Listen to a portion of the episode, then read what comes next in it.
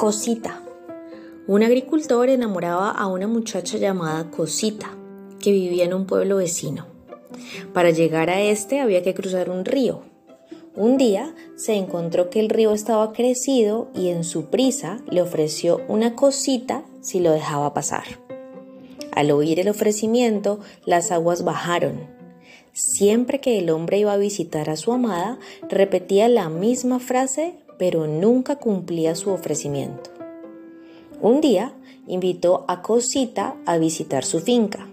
Salieron los dos y al llegar al río hizo el ofrecimiento de costumbre para que sus aguas los dejaran pasar. El río creyó que esa era la cosita que tantas veces le había ofrecido y se tragó a la muchacha.